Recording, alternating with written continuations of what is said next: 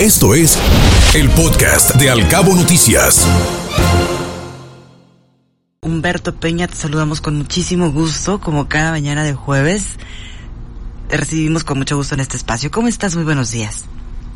Buen día, Ana Bárbara, buen día, eh, Guillermo, y a todos los radioescuchas. Pues aquí, iniciando la nueva jornada de este jueves. Y esperemos que 23 sea, de junio. Así es, esperemos que sea muy productiva, Humberto.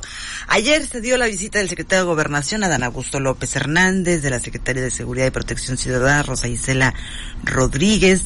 Estuvo también, obviamente, el anfitrión de este encuentro, el titular del Ejecutivo Estatal, Víctor Castro. Se reunieron con representantes de la iniciativa privada, tanto de Los Cabos como de La Paz, Humberto. ¿Qué lectura le das a este encuentro que tuvo lugar ayer en La Paz?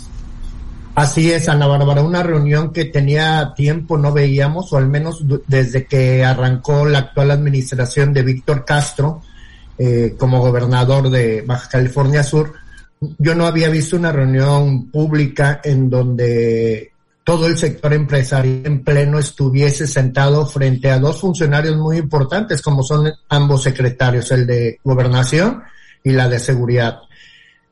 Ana Bárbara, a mí lo que me llamó la atención, hubo varias cosas, pero primero el reconocimiento que hace la secretaria de, de, Seguridad respecto a los avances que se han tenido en materia de seguridad, válgase la redundancia, en el Estado, en donde gracias a la coordinación que se ha tenido entre las tres instancias de gobierno, con la participación de la iniciativa privada, se ha, se ha logrado mantener un estatus de cierta tranquilidad en el Estado sin demeritar o sin dejar de lado el hecho de que todavía faltan cosas por hacer. Eso es en, boca de la secretaria de, de, Seguridad. Ella dijo que el presupuesto del, en esta materia se había incrementado solamente el 4%, lo cual yo considero muy bajo de un año a otro año para pasar de 205 millones a 200, de 207, perdón, millones a 215 millones. Ese es el presupuesto que tenemos en este estado para preservar la seguridad. Eh, se la pasó hablando de, pues de las bondades y de las cosas buenas y de, y de los aciertos que se han tenido en materia de seguridad en el estado, así como algunos logros que se han obtenido a nivel nacional eso es a, grandes rasgos lo que la, la intervención que ella tuvo con, el sector empresarial. Y por el otro lado, el secretario de Gobernación, a mí me llamó la atención poderosamente, Ana Bárbara, que tienen muy claro cuáles son las problemáticas que vive el Estado en general, por ende los cinco municipios que lo integran. Entonces, él habló de dos temas fundamentales y que son de relevancia. Uno es el problema que tenemos del abasto de agua potable y el otro, el de la generación de energía eléctrica. En ambos casos, habló de la necesidad de, una mayor infraestructura y que son proyectos que se tienen a mediano y a largo plazo, así como de la necesidad de que en el tema del agua no solamente se esté planteando el hecho de construir plantas desaladoras, sino también la reconversión de, en, los campos agrícolas y mencionó al Valle de Santo Domingo, que todos ubicamos como, como bueno, el, el, el lugar donde más se cosecha en todo este estado.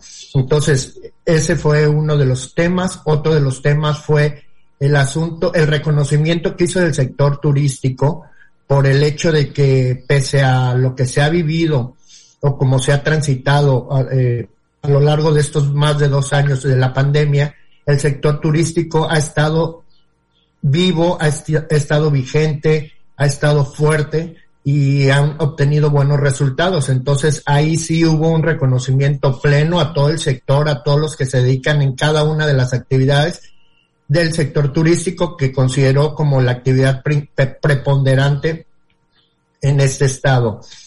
Habló de de la construcción de un aeropuerto en Santa Rosalía y también habló de, un tren, este, pues transpeninsular que lleve desde la punta de, desde Los Cabos hasta Tijuana, que no solamente sería turístico, eh, de carga, sino también turístico. ahí viene la reflexión, Ana Bárbara. De todos estos proyectos que se hablaron, no se dio una cantidad de nada, no hubo un compromiso de nada, no hubo plazos de nada. Entonces, a mí la reunión me sonó hueca o, o, termina quedándome hueca porque no hay compromiso de ningún tipo, no hay inversión de ningún tipo y sabemos cuáles son las necesidades. Ellos lo saben, pero no se habló de nada en concreto respecto a esas situaciones que indudablemente nosotros quisiéramos estar escuchando de las autoridades, de las máximas autoridades en esta materia. Entonces, eh, creo, consulté a algunos empresarios, incluso de los cabos, al término de la reunión, platiqué con ellos, y ellos también se quedaron como muy sorprendidos de cuál había sido el, pues el sentido de esta reunión en la que pues prácticamente no se dijo nada nuevo y tampoco hubo un compromiso puntual de nada.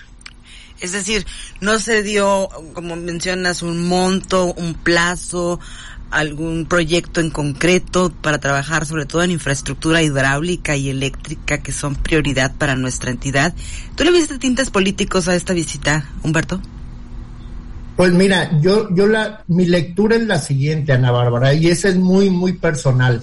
Mi lectura es, dado, dado la, la situación de inseguridad por la que está atravesando el país. Vaya que sí. Eh, es, yo creo que ambos funcionarios están haciendo un recorrido a nivel nacional para tratar de calmar un poco las aguas del, del, del trabajo que se está haciendo en esta materia, porque ellos venían, como tú lo, lo, lo dijiste, eh, de Baja California entonces, eh, es un poco eso y, y, un poco como el acercamiento con el sector productivo de cada uno de, los estados.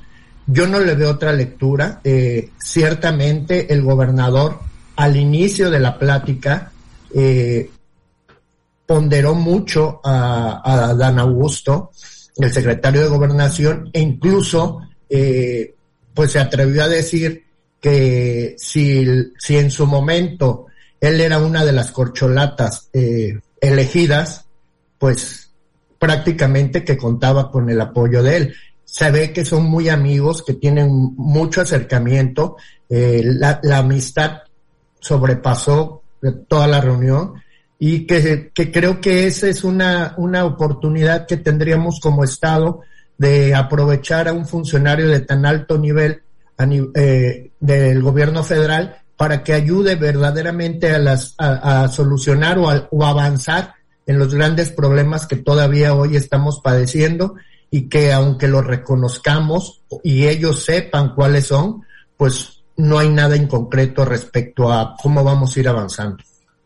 Se dieron también cifras, Humberto, relacionados con el tema de seguridad. Se habló de los delitos de, del fuero federal, del fuero común, de homicidios dolosos, del robo, del robo a vehículo y del secuestro. Sí, eh, en materia, eh, ellos hablan de que a nivel nacional se ha avanzado en los comparativos que ellos tienen, que no son cifras de ellos, sino de cada una de las entidades que proporciona esas cifras, y en, pro, y, y en promedio, sus promedios están por abajo de, de, de cómo recibieron la administración. En el caso de Baja California Sur sabemos de los grandes avances que se han tenido en esta materia. Eh, la verdad que, el Estado eh, transita por una tranquilidad que ya la deseábamos desde hace muchos, después de unos años verdaderamente álgidos. Y ciertamente, comparativamente con el resto del país, pues Baja California Sur es un paraíso. Pero esto no significa que no estemos padeciendo todavía ciertos problemas de robos a casa de habitación, robo a negocios, incluso aunque no se digan cifras, eh, también hemos estado yendo con mucha insistencia, sobre todo de la policía cibernética, de las extorsiones que se están dando en, en muchas variables a la población de Baja California Sur. Humberto, pues muchísimas gracias por esta reflexión, por este recuento de la reunión que tuvo lugar ayer entre el titular de Gobernación, Adán Augusto López, de la Secretaría de Seguridad y Protección Ciudadana, Rosa Isela Rodríguez, y el gobernador, así como representantes de la iniciativa privada, tanto de Los Cabos como de La Paz. Muchas gracias, como siempre, Humberto. Muchas gracias y muy buen día a los radioescuchas. Que estés muy bien. Escuche Al Cabo Noticias de 7 a 9 de la mañana con la información más importante de los cabos, México y el mundo por Cabo Mil Radio 96.3. Siempre contigo.